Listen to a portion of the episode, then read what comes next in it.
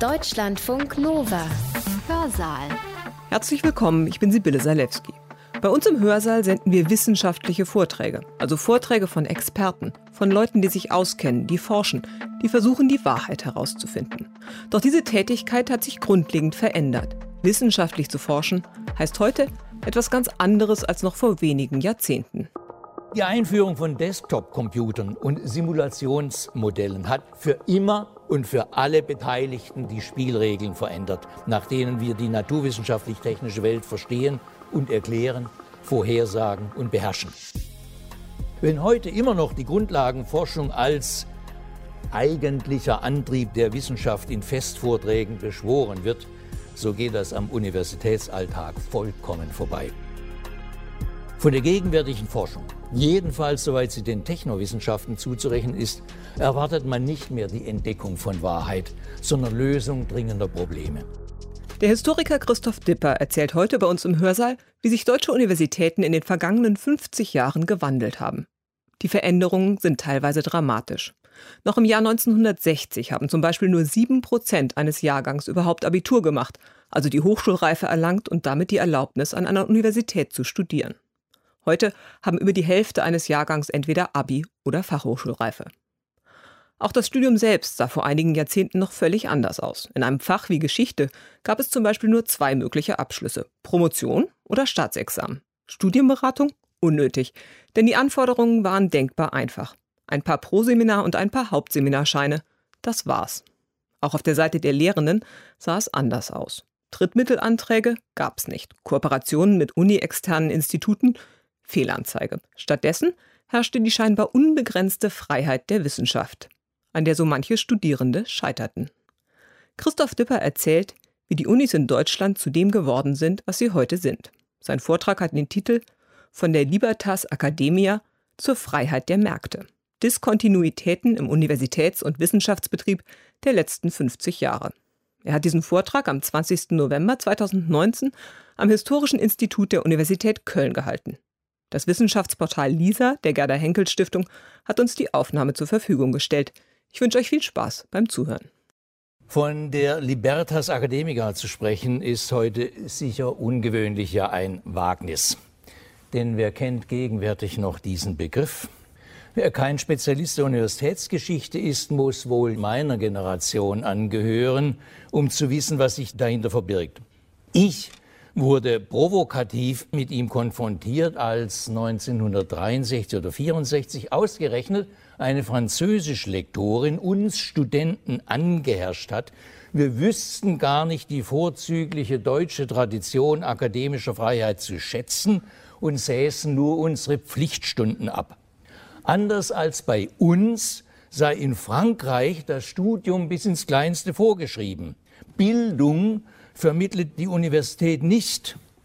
Damit hatte Madame Lötz, so hieß die Dame, schon gleich ein zweites Stichwort benutzt, das so tief in deutscher Geistestradition verankert ist, dass man es kaum in Fremdsprachen übersetzen kann. Um den Jüngeren unter Ihnen eine ungefähre Vorstellung von den Zuständen und damit vom Selbstverständnis jener Universität zu geben, in der die Libertas Academica zu Hause war, eigentlich nur noch in der philosophischen Fakultät, die ja damals keinen kanonisierten Wissensbestand vermitteln musste, denn für Berufe bildete sie angeblich nicht aus, seien hier nur jene Dinge genannt, die das Studium im Fach Geschichte, um genau zu sein, kennzeichneten. Erstens gab es nur zwei Studiengänge, Staatsexamen und Promotion. Deren Curricula waren, wie es der Tradition entsprach, zweitens so einfach strukturiert, dass die Fakultät weder Studienberatung noch Einführungskurse für nötig hielt.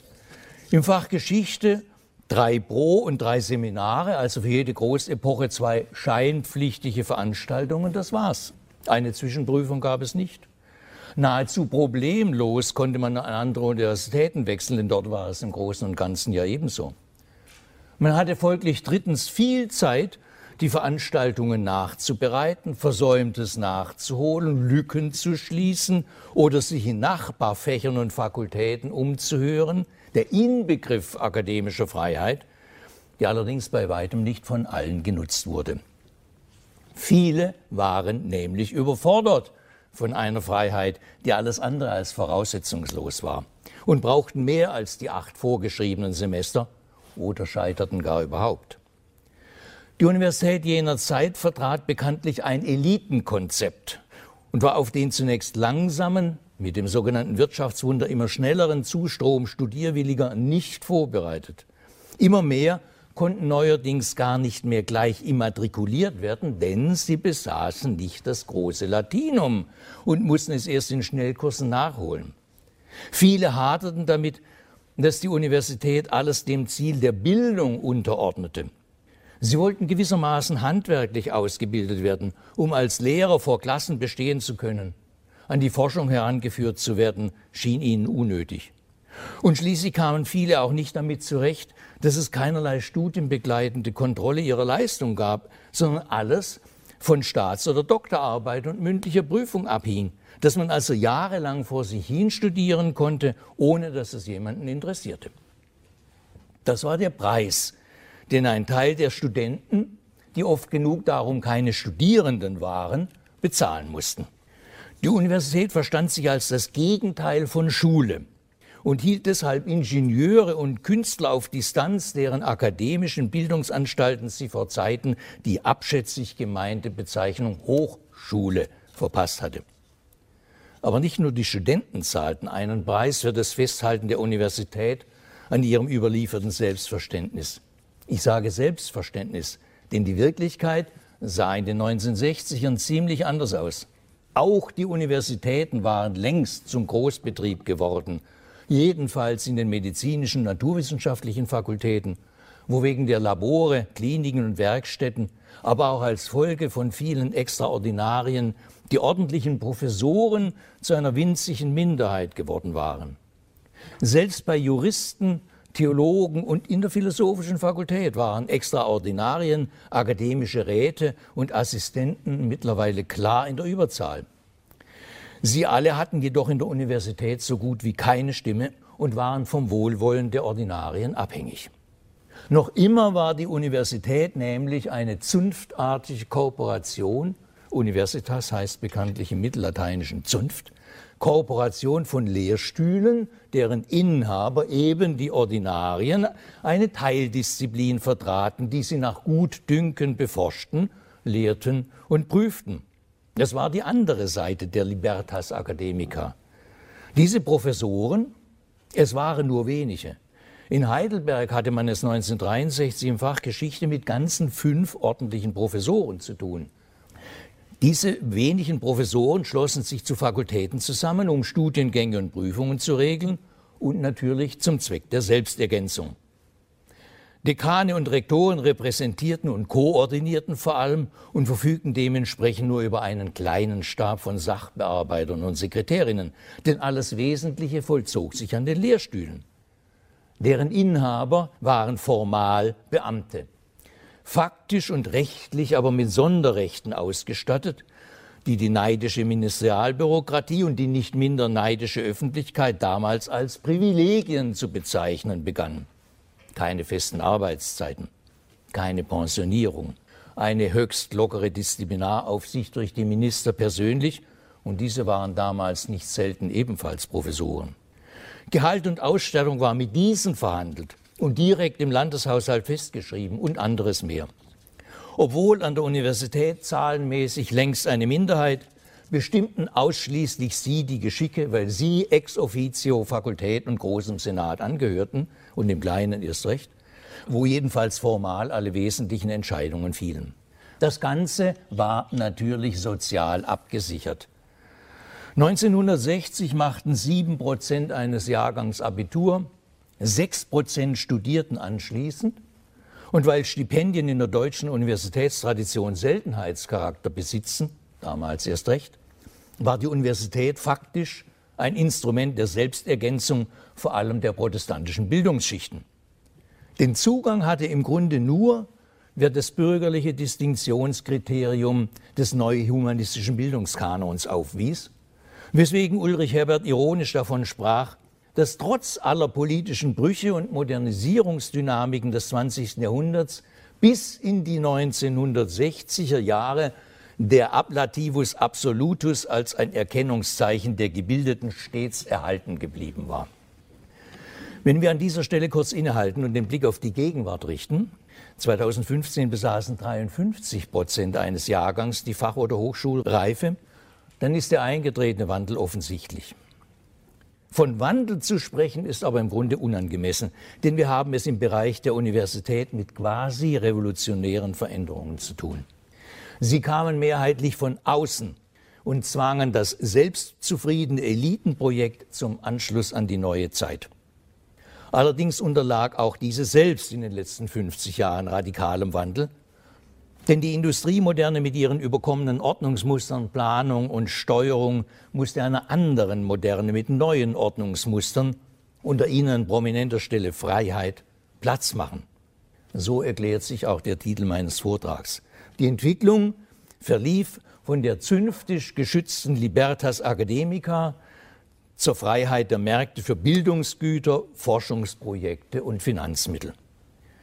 Die Radikalität des Umbruchs wird wohl nur dadurch verschleiert, dass zum einen institutionell der Sondercharakter der Universität im Vergleich zu anderen Staatsbehörden oder zu industriellen Entwicklungsabteilungen, zu Denkfabriken und Ähnlichen immer noch deutlich ist. Und zum anderen der traditionelle Diskurs Humboldt, Einheit von Forschung und Lehre, forschendes Lernen und so weiter, den Bruch überstanden hat und namentlich in Programmschriften und Festreden beschworen wird. Die Praxis beschreibt er jedoch bis auf letzte Reste nicht mehr angemessen. Ich möchte die Geschichte dieses Umbruchs, bei dem es sich nicht um Stufen einer geplanten und folgerichtigen Entwicklung handelt, sondern einen durchaus disparaten, ja widersprüchlichen Vorgang in zwei Schritten schildern. Sehen wir uns zunächst den ersten Schritt an. Mit seinem Schlagwort von der deutschen Bildungskatastrophe setzte der Pädagoge Georg Picht 1964 den Ton den Ralf Dahrendorf im folgenden Jahr mit seinem Buch Bildung ist Bürgerrecht verstärkte. Und Ludwig Reiser, der Vorsitzende des Wissenschaftsrats, beklagte 1964 die Unordnung im Studienbetrieb unserer Hochschulen. Rasch gerieten die Universitäten ins Fadenkreuz der Reformer, aber dort prallten alle Vorstöße an der geschlossenen Front der Verweigerer ab. Das rief die Politik auf den Plan. In erster Linie natürlich die Sozialdemokratie aber auch den liberalen Flügel der CDU, die beide in der Bildungspolitik ein Instrument der sozialen Chancengleichheit sahen. Ausbau, Studienreformen und Demokratisierung waren die Ziele, auf die sich, jedenfalls in ihrer Abstraktheit, alle Beteiligten, von den inzwischen rebellierenden Studenten bis zur Ministerialbürokratie einigen konnten.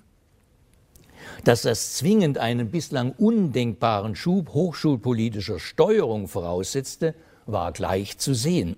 1966 erließ Hessen ein Hochschulgesetz. Es ist das erste der deutschen Geschichte überhaupt. Zehn Jahre später machte der Bund von seiner unterdessen erworbenen Kompetenz Gebrauch und legte sein erstes Hochschulrahmengesetz vor. Inzwischen ist die Zahl der Hochschulgesetze selbst für Fachleute kaum mehr zu überblicken. Denn kaum eine andere Materie wird so oft Revisionen unterworfen und unterliegt so dramatischen Richtungswechseln wie die offenkundig politisch schwer zu steuernde institutionalisierte Form von Wissenschaft. Das sichtbarste Ergebnis der bildungspolitischen Hochkonjunktur von 1965 bis 1973 war die um 1968 beginnende Gründungswelle von Universitäten, und schon sie allein veränderte die gesamte Institution massiv. Erstens beendete der Ausbau die Steuerungsfunktion der Ordinarien schon deshalb, weil die Fülle der neu zu besetzenden und jetzt erstmals ausgeschriebenen Stellen das existierende handverlesene Personalangebot bei weitem überstieg. Die protestantisch-bildungsbürgerliche Dominanz auf den Lehrstühlen war damit weithin zu Ende. Zweitens brachte es aus Kostengründen, anfangs nur von Bochum abgesehen, keine der Neugründungen zur Volluniversität. Und typischerweise entstand der Begriff Volluniversität gerade jetzt, weil zumeist nur drei bis vier preiswerte Fachbereiche entstanden, was nach herkömmlichem Verständnis alles andere als eine Universität war. Das potenzierte sich noch, weil drittens in den sozialdemokratisch regierten Ländern Nordrhein-Westfalen und Hessen ein neuartiger Universitätstyp entstand. Es fusionierten höhere technische Lehranstalten, Sozialfachhochschulen und preiswerte Fakultäten zu dem, was man euphemistisch Gesamthochschule nannte. Und dann wurde viertens, um Geld zu sparen, in manchen Bundesländern alle promovierten Inhaber einer Dauerstelle zu Professoren gemacht. Dass sie alsbald Discount-Professoren genannt wurden, ließ nichts Gutes ahnen. Aber es gab auch durchaus Gutes. Noch bevor 1976 der Bund sein erstes Hochschulrahmengesetz erlassen hatte, waren viele Länder daran gegangen, die inzwischen als Blockadeinstrument fungierende Hochschulautonomie zu beseitigen und die überfällige Demokratisierung durchzusetzen. So wurden Fakultäten und Ordinariate abgeschafft und es entstand die Gruppenuniversität mit neuer Personalstruktur, neuen Institutionen und zentralisierten Entscheidungsprozessen, die beim Präsidium einer bislang in der deutschen Universität unbekannten Führungsebene zusammenliefen. Seither gehört Streit zur alltäglichen Erfahrung an Universitäten, aber Streit gehört bekanntlich zur Demokratie. Die Demokratisierung brachte auch im Bereich der Wissenschaft positive Begleiterscheinungen mit sich. Nicht nur, dass Talare und uralte Devotionsformen im inneruniversitären Sprachgebrauch bzw. Schriftverkehr ebenso wegfielen wie die Anrede mit Titeln, meistenorts jedenfalls, sage ich vorsichtig in Köln. Auch bei den Publikationsmöglichkeiten änderte sich manches. Letztere stehen auch im Zusammenhang mit dem damals ungeheuer expandierenden Buch- und Zeitschriftenmarkt. Beides sorgte dafür, dass nunmehr auch der akademische Mittelbau größere wissenschaftliche Spielräume bekam, jedenfalls in den von mir überblickten Disziplinen. Und noch etwas änderte sich, allerdings viel langsamer als das eben genannte.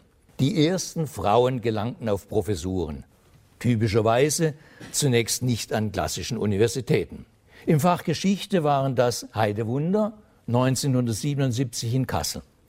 1978 Karin Hausen an der TU Berlin und 1979 Elisabeth Fehrenbach in Saarbrücken.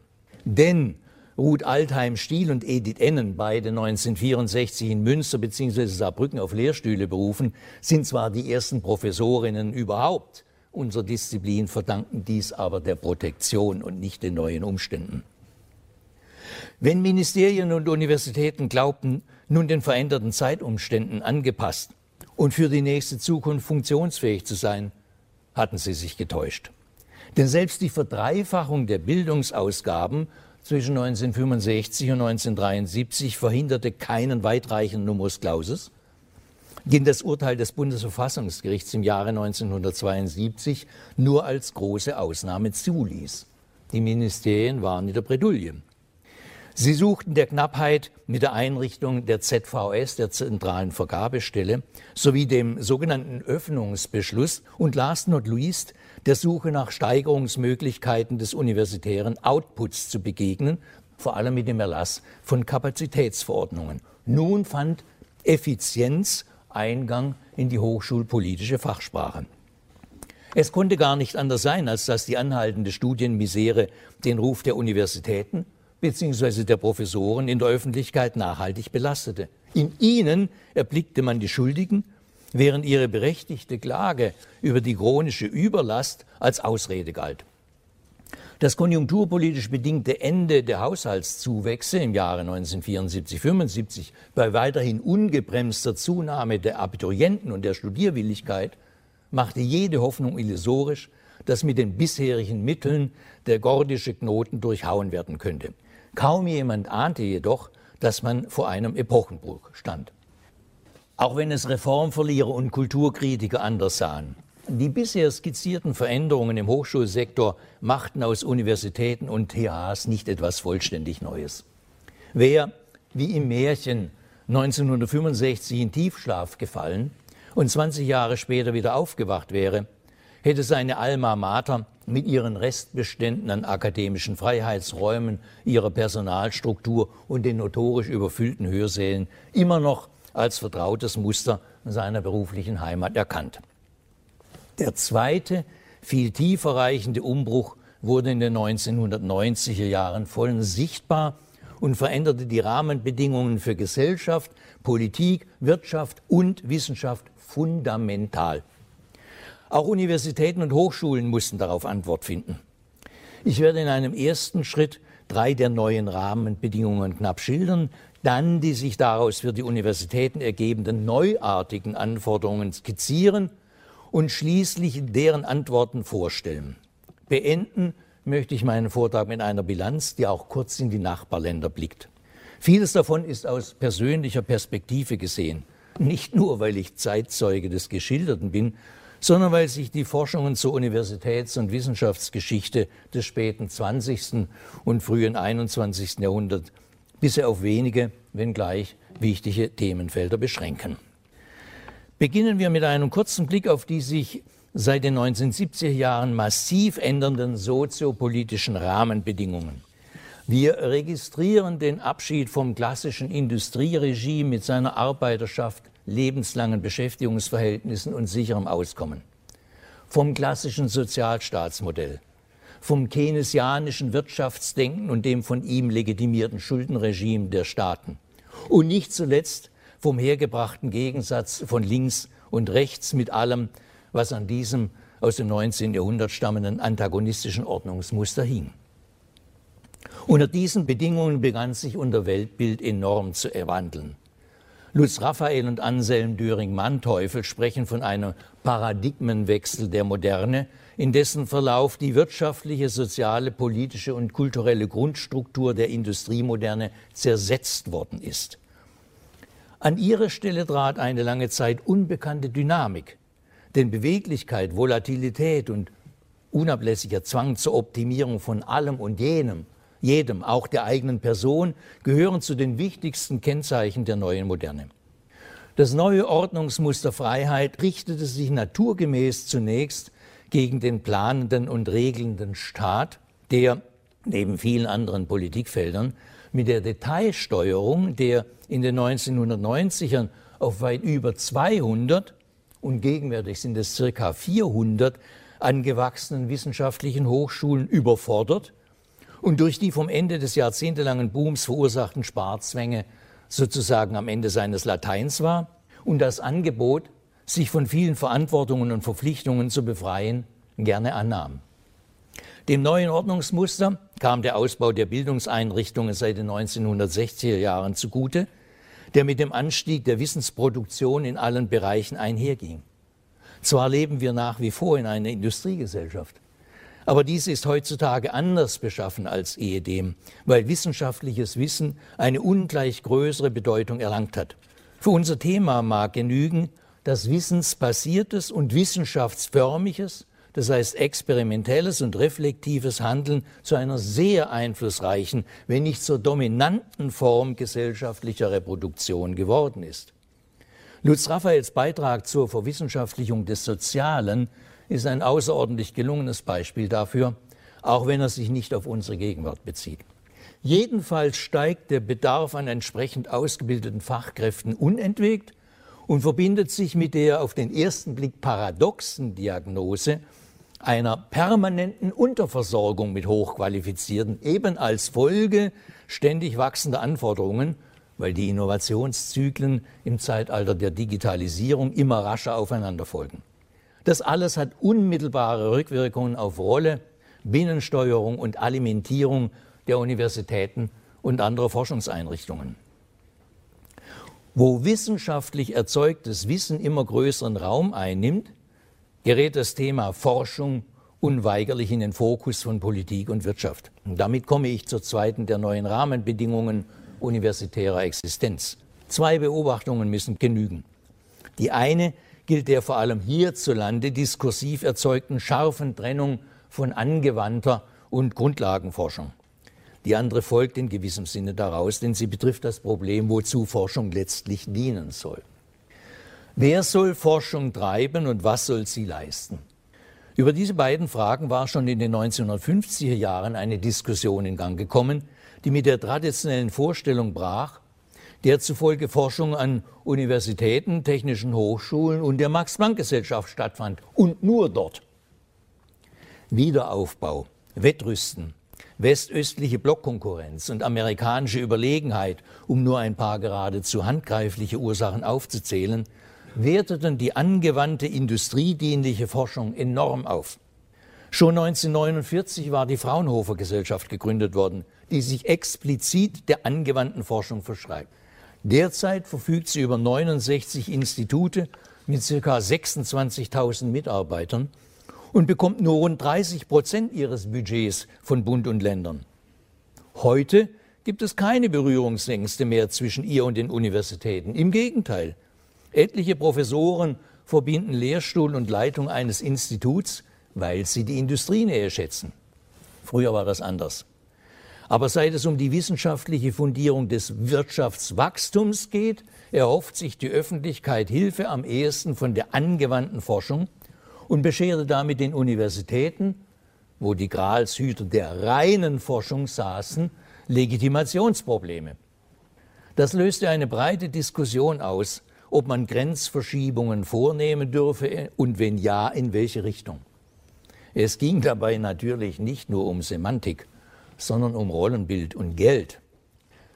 Aber nicht von den Universitäten kam ein Lösungsvorschlag, sondern kaum zufällig vom industrienahen Stifterverband, der 1967 einen denkbar schlichten Formelkompromiss in Gestalt des Terminus anwendungsorientierte Grundlagenforschung in die Debatte warf und damit Grenzverschiebungen legitimierte.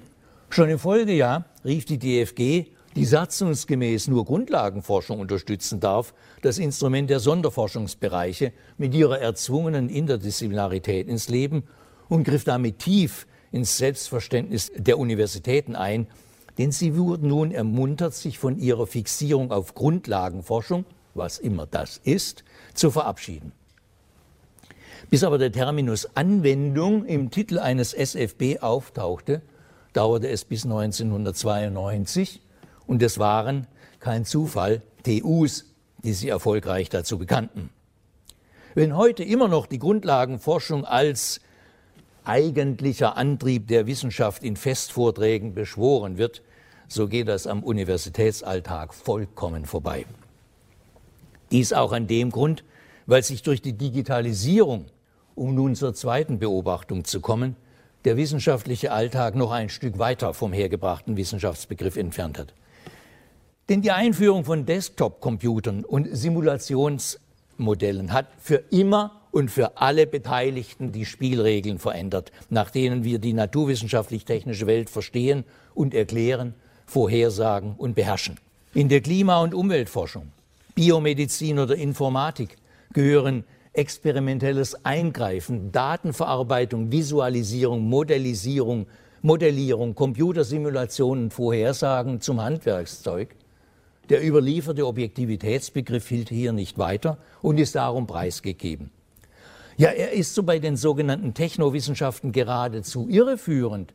Denn bei In-Silico-Experimenten oder genetisch manipulierten Labormodellen ist es ganz unmöglich zu bestimmen, wo der menschliche Eingriff endet und der reine Naturvorgang beginnt.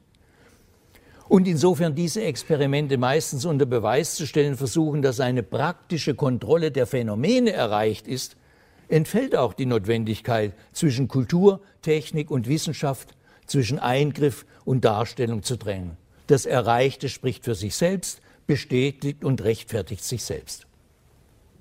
Von der gegenwärtigen Forschung, jedenfalls soweit sie den Technowissenschaften zuzurechnen ist, erwartet man nicht mehr die Entdeckung von Wahrheit, sondern Lösung dringender Probleme.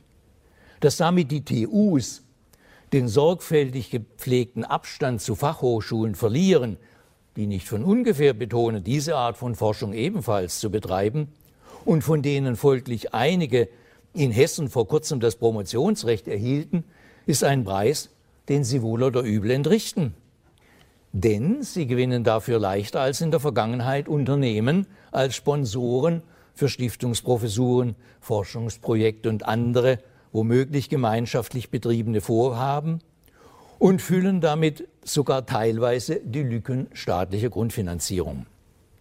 Die Kommerzialisierung der akademischen Wissenschaft, namentlich in Technik, Bio- und Computerwissenschaften, ist Tatsache. Längst sind Universitäten Inhaber von Patenten und treten auf diesem fällt wie Firmen auf. Die Nachfrage, wir haben ein Problem. Und das Angebot, wir haben die Lösung, macht aus Universitäten tatsächlich seit zwei bis drei Jahrzehnten regelrechte Unternehmen. Dazu passt, dass der Wissenschaftsrat in seinen 2014 veröffentlichten Perspektiven des deutschen Wissenschaftssystems den Universitäten vier Leistungsdimensionen vorgab, die sie zu erbringen hätten. Neben den Klassikern Lehre und Forschung auch Transfer und wissenschaftliche Infrastrukturleistungen. Deutlicher kann man den Anspruch auf unmittelbare Nützlichkeit von Forschung kaum formulieren. Die Lösung dringender Probleme ist überhaupt die neue Goldwährung der Wissenschaft und dient damit inzwischen auch als Zahlungsmittel in solchen Disziplinen, die sich bislang auf eher praxisferne Themen beschränken. Die Politik verlangt neuerdings ganz offen von der Wissenschaft unmittelbare Lösungen statt Wahrheit als Ergebnis selbstbestimmter Forschung, die dann irgendwann auch nützlich wird. Und damit geraten nun sogar Sozial- und Geisteswissenschaften in den Sog zweckbestimmter Recherchen. Zu beobachten ist das am BMBF, das 2018 das Institut für gesellschaftlichen Zusammenhalt gründete, das dem Zweck dienen soll, den gesellschaftlichen Zusammenhalt zu stärken, wie die Ministerin bei der Einweihung sagte. Dass solche Art Lösungen keine wissenschaftlichen, sondern politische sind und sein müssen, stört die Politik natürlich nicht, aber die beteiligten Wissenschaftler, unter ihnen respektable Vertreter unserer eigenen Disziplin, werden zwangsläufig Diener zweier Herren und sei es nur, um die Drittmittelbilanz zu erhöhen. Zu den neuen Rahmenbedingungen universitärer Existenz gehört schließlich drittens und letztens, dass sie inzwischen einer Vielzahl einflussreicher Institutionen ausgesetzt ist. Noch vor 60 Jahren hatte es ein Rektor in der Regel nur mit dem Kultusminister und dessen bundesweiten Rahmen der KMK zu tun. Heute gestalten außer diesen beiden und ich nenne nur die bekanntesten Institutionen, noch folgende das Terrain. Das BMBF, die DFG, natürlich die EU, der Wissenschaftsrat, nicht zu vergessen die Akkreditierungsagenturen und schließlich als Pass pro Toto hier genannt, die dazu äußerst fragwürdig legitimierte, aber einflussreiche Bielefelder CHE-Stiftung. Allen diesen muss der Rektor oder Präsident Rechnung zu tragen suchen. Die einen geben Geld, die anderen Noten fast alle Empfehlungen, die je nach Einfluss de facto Richtlinien werden. Geld und Reputation sind Bestandteile eines Marktes, über den inzwischen die entscheidenden Güter verteilt werden. Um sich auf ihm im nationalen, europäischen und nicht zuletzt im globalen Rahmen zu behaupten, genügen bilaterale Partnerschaften längst nicht mehr. So formieren sich seit circa 15 Jahren als Pressure Groups zu bezeichnete Zusammenschlüsse, die die Auseinanderentwicklung der deutschen Universitäten klar und deutlich demonstrieren. Seit 2006 gibt es die TU 9, einen Zusammenschluss der vor 1900 gegründeten technischen Universitäten, denen es eigener Aussage zufolge nur um die Belange der universitären Ingenieursausbildung geht. ONISOA Ebenfalls seit 2006 gibt es das Netzwerk mittelgroße Universitäten mit 18 Mitgliedern. Doch weckt schon die einfallslose Namensgebung keine großen Hoffnungen. Tatsächlich stammt die letzte Pressemitteilung auf der Website von 2014. Gegen die TU 9 brachte sich 2009 die Hochschulallianz für angewandte Wissenschaften in Stellung, die nur sechs Mitglieder aufweist und sich für die Stärkung der MINT-Fächer einsetzt. Last not least formierte sich 2012 German U15, ein Zusammenschluss von 15 großen, forschungsstarken und medizinführenden Universitäten in Deutschland, darunter Köln, mit vollem Fächerspektrum und ohne profilgebende Ingenieurwissenschaften. Nur TU 9 und German U15 sind als eingetragene Vereine organisiert und verfügen über einen eigenen Apparat. Von ihnen ist daher am meisten zu erwarten. Das ist auch deshalb unverzichtbar, weil gerade im Bereich der Spitzenforschung die bundesweite Konkurrenz inzwischen sehr stark ist. Längst haben es Universitäten und technische Hochschulen nicht mehr nur mit der Max-Planck-Gesellschaft zu tun, die derzeit über immerhin 86 Institute, 7000 Wissenschaftler und einen Haushalt von 1,8 Milliarden Euro verfügt. Seit 1991 gibt es auch den Zusammenschluss der ehemaligen Blauen Liste-Institute, die als Einzelkämpfer um ihre Existenz fürchten mussten und deswegen die Leibniz-Gemeinschaft gründeten, die momentan 95 Institute mit 19.000 Mitarbeitern und 1,9 Milliarden Haushaltsmittel aufweist. Und dann gibt es noch den Riesentanker der Helmholtz-Gemeinschaft deutscher Forschungszentren mit 16.000 Wissenschaftlern und 4,8 Milliarden Euro Etat. Diese außeruniversitären Forschungszentren haben sich 2005 zusammengeschlossen mit der Fraunhofer Gesellschaft und der DFG zum Pakt für Forschung und Innovation und der Bundesregierung einen jährlichen Etataufwuchs von drei Prozent abgetrotzt. Von solchen Zusagen können die von den Ländern abhängigen Universitäten nur träumen. Dass die Universitäten, wie nun schon vielfach betont, ihre Gestalt in den letzten Jahrzehnten massiv verändert haben, ist nicht allein als Antwort auf die soeben skizzierten Umbrüche zurückzuführen. Am Anfang jedenfalls überwogen politische Motive. Man suchte eine Antwort auf die Mitte der 1970er Jahre manifest gewordenen Haushaltsprobleme – wir müssen deshalb den Blick noch einmal zurückrichten und uns ansehen, wie die Politik Schritt für Schritt nach Auswegen gesucht hat. Einen Masterplan gab es nicht. Die Politik nutzte, wie erinnerlich, in den 1960er Jahren den Prestigeverlust der reformunwilligen Universitäten zu entschlossener Intervention mittels des neuen Instruments von Hochschulgesetzen und beschnitt damit deren nach 1945 wiedererlangte Autonomie erheblich. Die Universitäten ihrerseits waren mit dem weiterhin anschwellenden Zustrom Studierwilliger und der Umstellung auf die Gruppenuniversität vollauf beschäftigt. Ganz allgemein waren die 1970er vielerorts unruhige Zeiten. Über die Organisation der Forschung machte man sich die geringsten Gedanken. Das Hessische Hochschulgesetz von 1966, wie gesagt das erste in der Bundesrepublik überhaupt, kannte noch gar keinen Abschnitt Forschung. Erst 1978 taucht dieses Thema auf, aber zur Drittmittelforschung hieß es lapidar, sie sei anzeigepflichtig und der Fachbereichsrat habe zwei Monate lang das Recht zu widersprechen.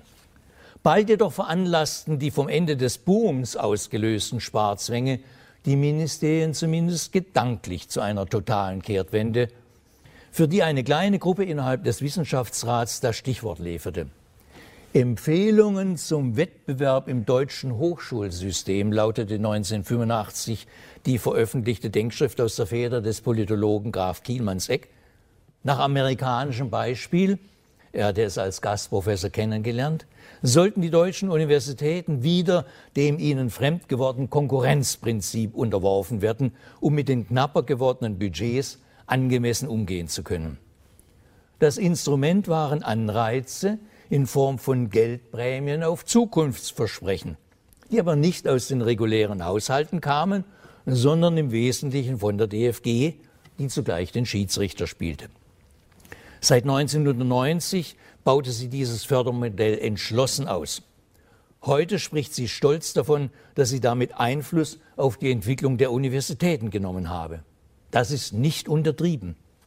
Von DFG-Präsident Ernst Ludwig Winacker stammt 2006 die Parole Weg mit der Egalität. Im Jahr zuvor war die Exzellenzinitiative gestartet worden, die erklärtermaßen die universitäre Gleichheit beseitigen und den Wettbewerb verstetigen möchte.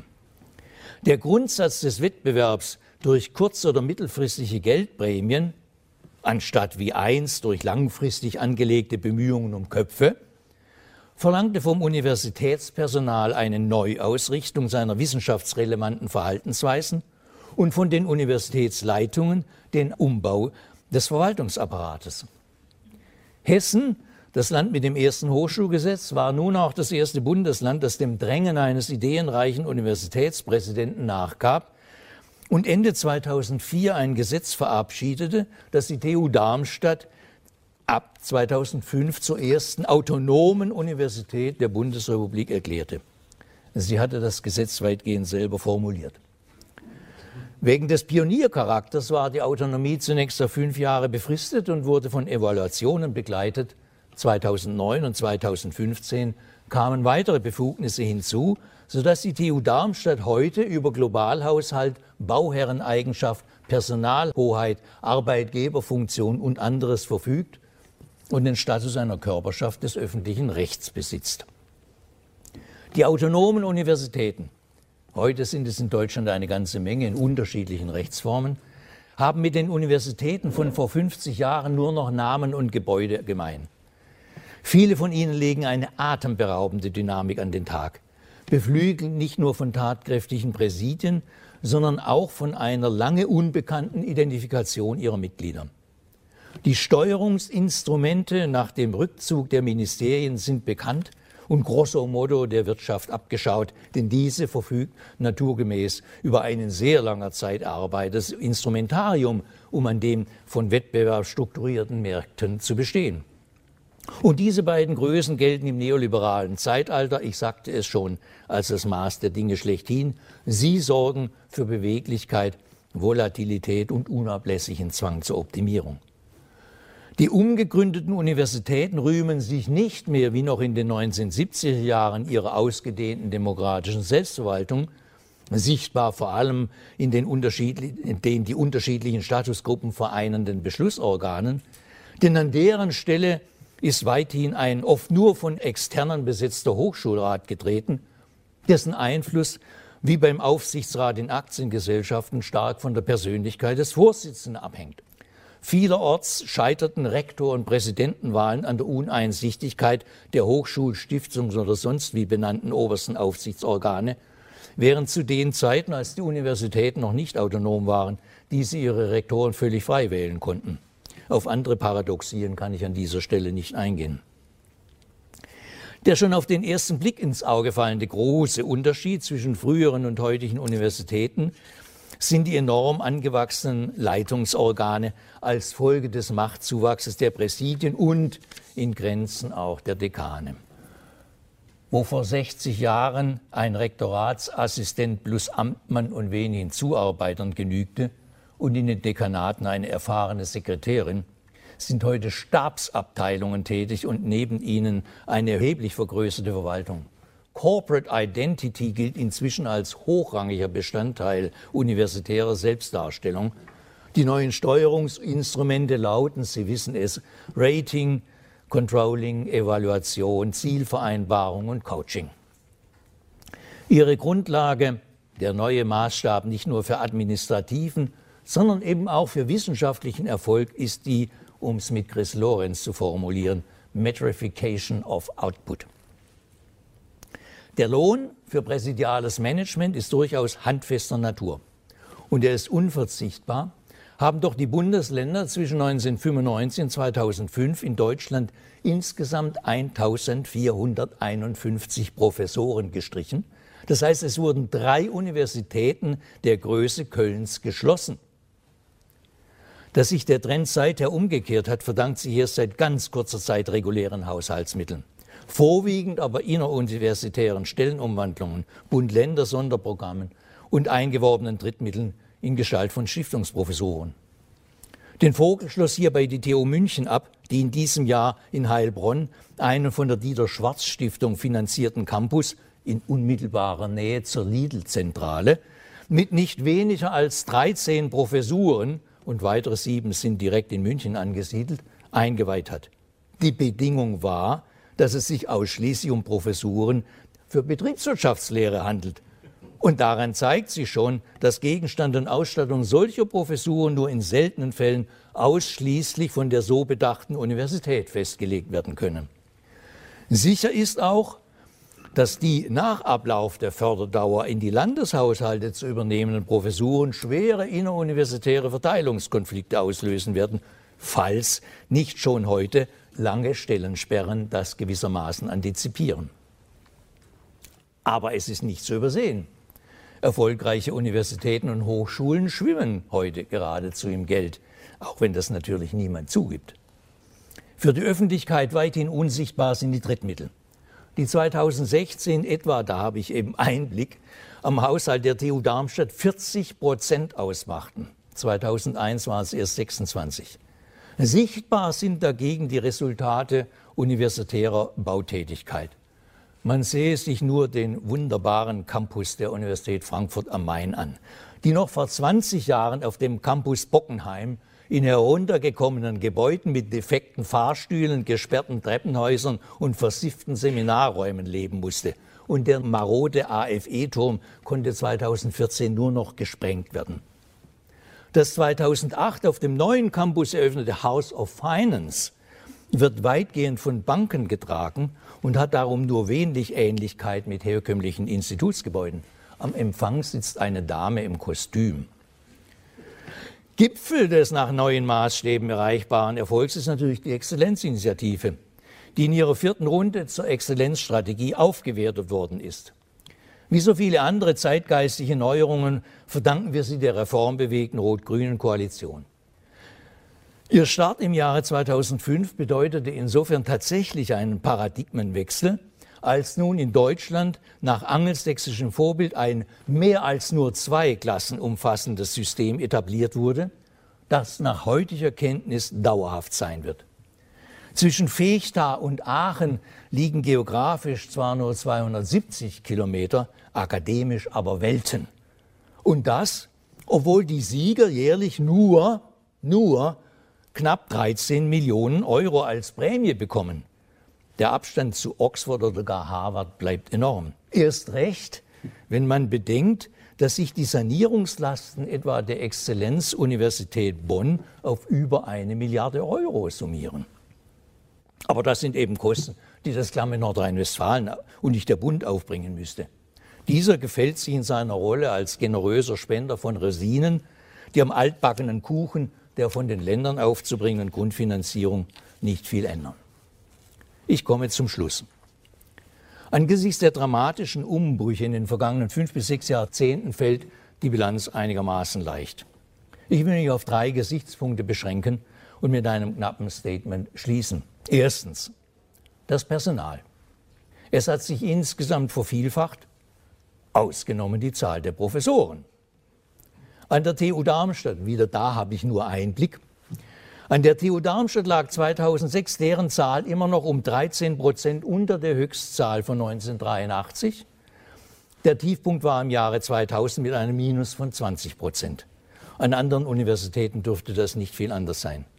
Schon das allein erklärt die enorme Arbeitsverdichtung, die sich durch Verdoppelung der Studierenden im selben Zeitraum das exzessive Berichts- und Gutachterwesen und nicht zuletzt infolge der durch Zielvereinbarungen auferlegten Publikations- und Antragspflichten noch weiter erhöht hat.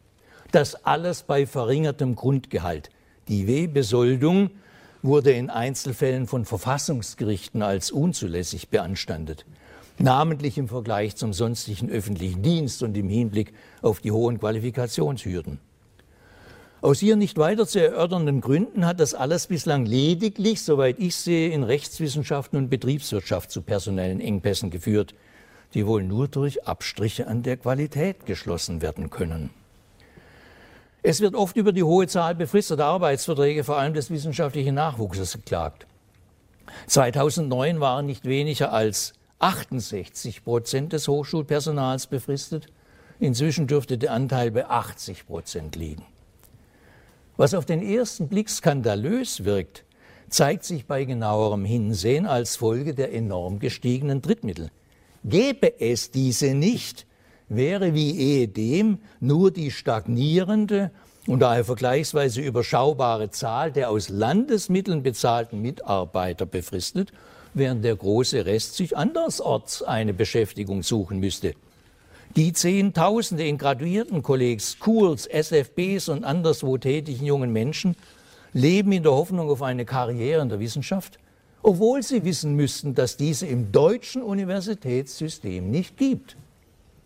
Andererseits basiert derzeit die Wissensproduktion jedenfalls in unseren und verwandten Fächern in signifikanter Maße auf der markanten Produktivität des Nachwuchses, besonders natürlich auf ihren Promotionen und Habilitationen. Wie wir aus dieser Zwickmühle herauskommen können, weiß meiner Kenntnis nach niemand. Zweitens. Die Universitäten als Institution stehen dagegen hierzulande heute viel positiver da als ehedem. Ihr Reputationsgewinn ist enorm, ihre Sichtbarkeit groß.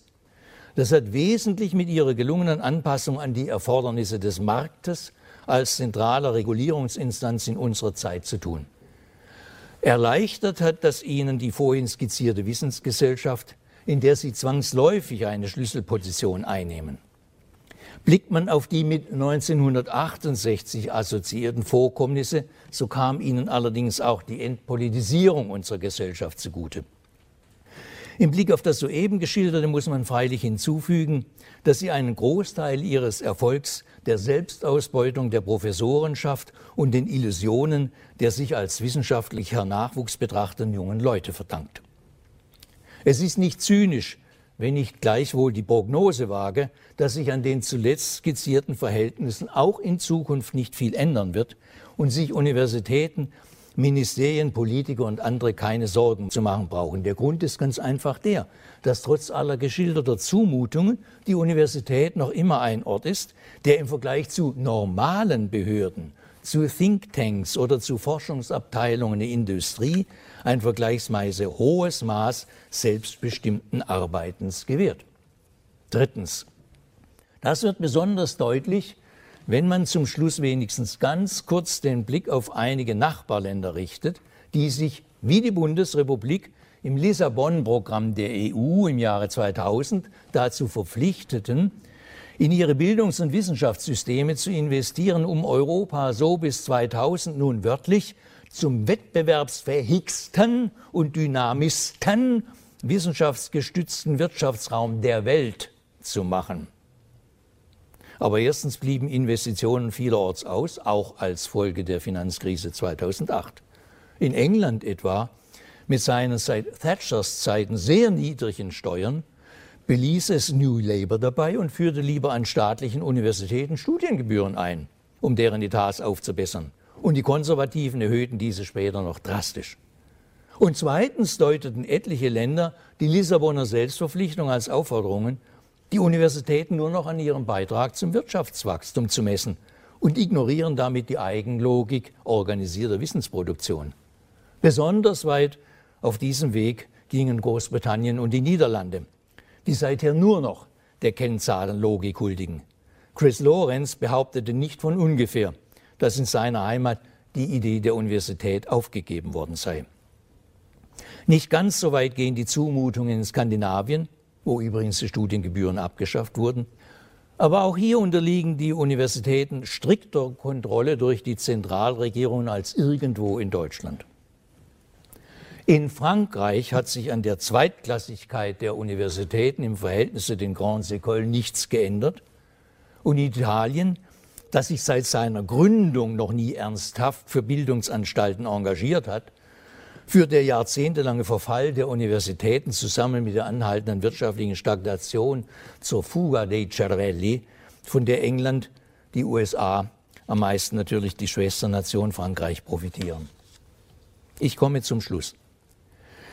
Was unser Land von den geschilderten Beispielen unterscheidet, ist dieses. In der Bundesrepublik hat man bisher von keiner Seite die Idee der Universität in Frage gestellt.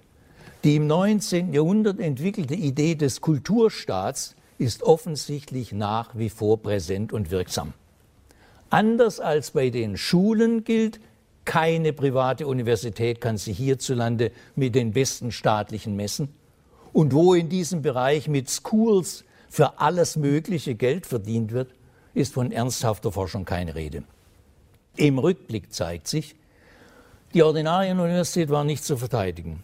Die hochgelobte Gruppenuniversität war ein spätes Kind der untergehenden Industriemoderne und entpuppte sich als eine Etappe im Übergang zu einer Lösung, die Böswillige als akademischen Kapitalismus kritisieren, einsichtigere aber als angemessene Antwort auf die massiv gewandelten Zeitumstände verstehen.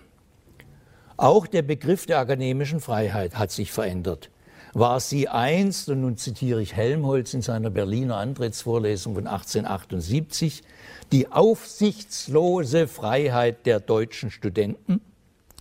So versteht man heute darunter die Freiheit von Forschung und Lehre. Formal wacht über sie das Verfassungsgericht, aber damit sie wirklich am Leben bleibt, dafür sind wir alle selbstverantwortlich. Vielen Dank.